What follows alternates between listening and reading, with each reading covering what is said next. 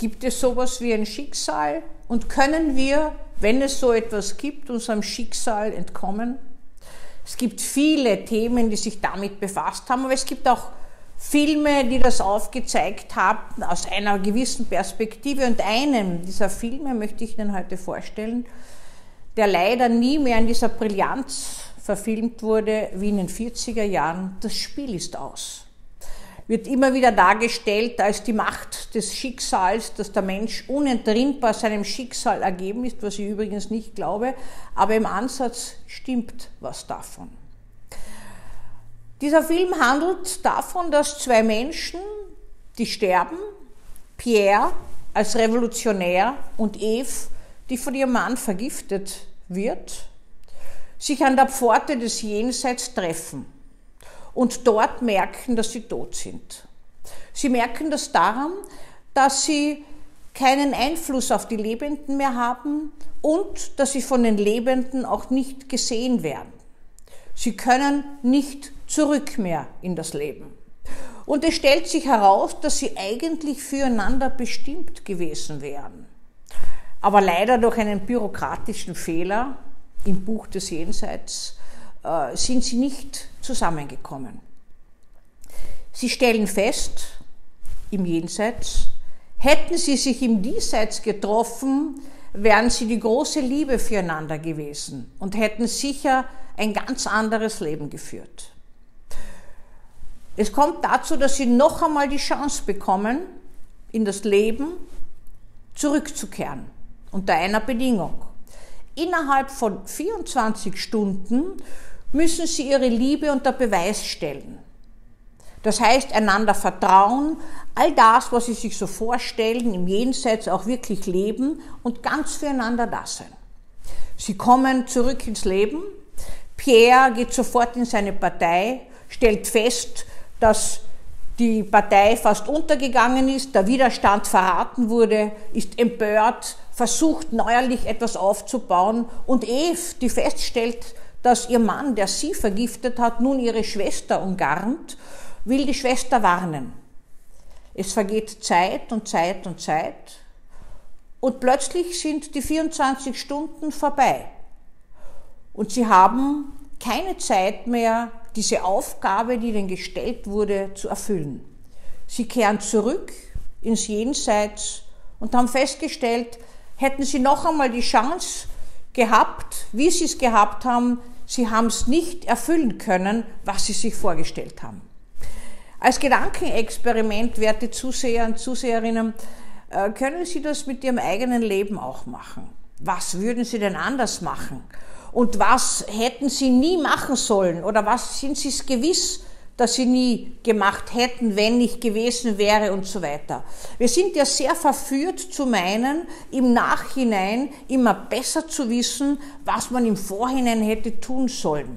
Tatsache ist, dass wir aber jeder mit einem gewissen Potenzial an Genetik, an Prägung, an Epigenetik, an Wechselspiel zwischen Anlage und Umwelt ähm, geprägt sind und nur innerhalb einer gewissen Bahn im Leben agieren. Wir sind durchaus veränderbar, aber nicht von Grund auf veränderbar. Ich könnte mir ein Penthouse im Himmel, glaube ich, bauen, wenn, die, wenn ich diese Patienten alle heilen könnte, die zu mir kommen und sagen, wissen Sie, ich möchte ein ganz anderer werden. Ich möchte völlig anders werden. Ich möchte so werden wie das sowieso oder wie äh, meine Freundin. Äh, ich möchte nicht so sein, wie ich bin. Können Sie mir dabei helfen? Dann ist immer eine ganz klare Antwort gefragt.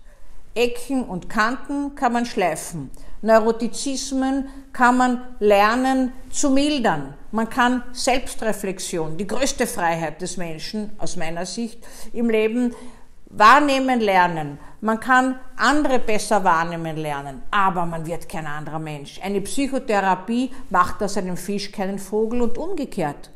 Das heißt, wir sind auch aufgerufen, mit Stärken und Schwächen in unserem Leben zu leben und je mehr wir uns dem stellen, umso leichter wird es uns gelingen. Aber die Ansprüche, ganz jemand anderer zu werden, sind unerfüllbar.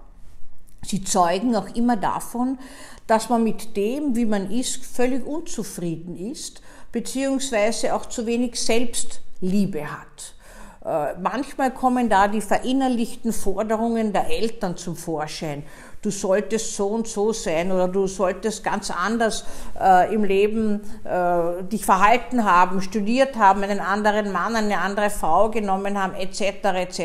Und ohne dass wir es wollen, kommt dann diese ehemals verinnerlichte Vorstellung zum, zur Darstellung, sodass man sagen kann, wenn wir mit unserem Leben nicht auf gleich kommen, dann kommt diese Unzufriedenheit entweder im Außen oder im Inneren zutage und wir möchten alles umkrempeln. Psychotherapie soll dann eigentlich wie plastische Chirurgie der Seele sein, was ein Ding der Unmöglichkeit ist.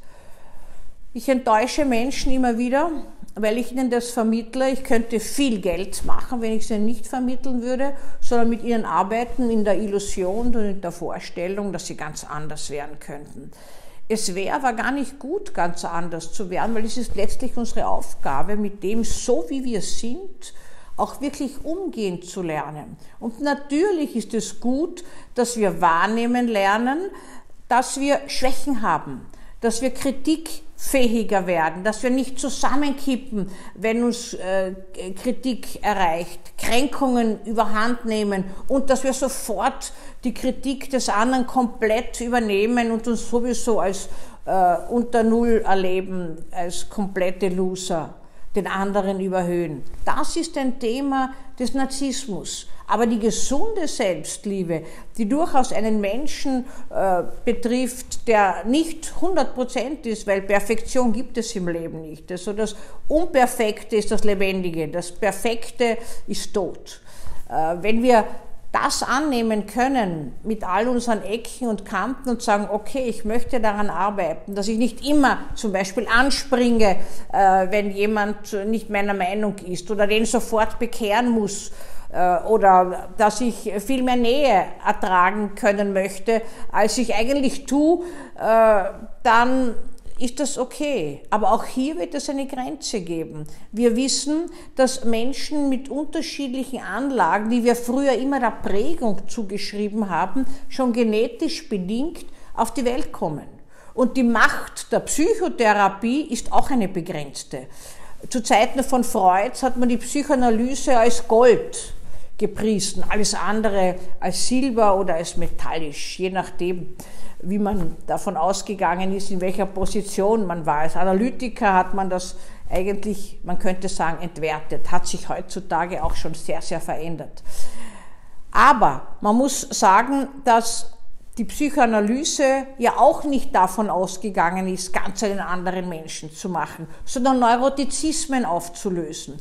Und diese Neurotizismen lassen sich manchmal leichter, manchmal schwerer auflösen. Das größte Problem dabei ist, dass Menschen keine Geduld haben und glauben, wenn sie in der Mitte des Lebens jetzt in Therapie gehen, dann werden die Kanten und Ecken, die sie ein Leben lang schon mittragen und mitgelebt haben, von heute auf morgen geschliffen.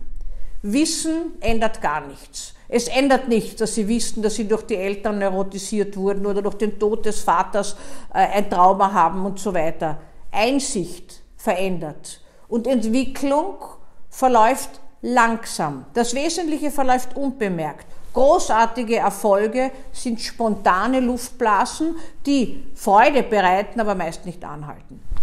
Das heißt, Psychotherapie kann verändern, aber kann den Menschen nicht völlig anders machen und soll das auch nicht. Denn wir sind aufgerufen, uns anzunehmen. Und im Eigentlichen, und das sagen ja viele Philosophien auch immer wieder, äh, haben wir all das schon in uns, was wir haben möchten, aber es ist nicht entwickelt immer.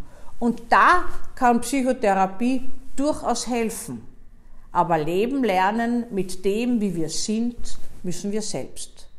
Die Psychotherapeuten und Psychotherapeutinnen haben nur eine Geburtshelferstellung, sowie der Arzt und die Ärztinnen für den Patienten.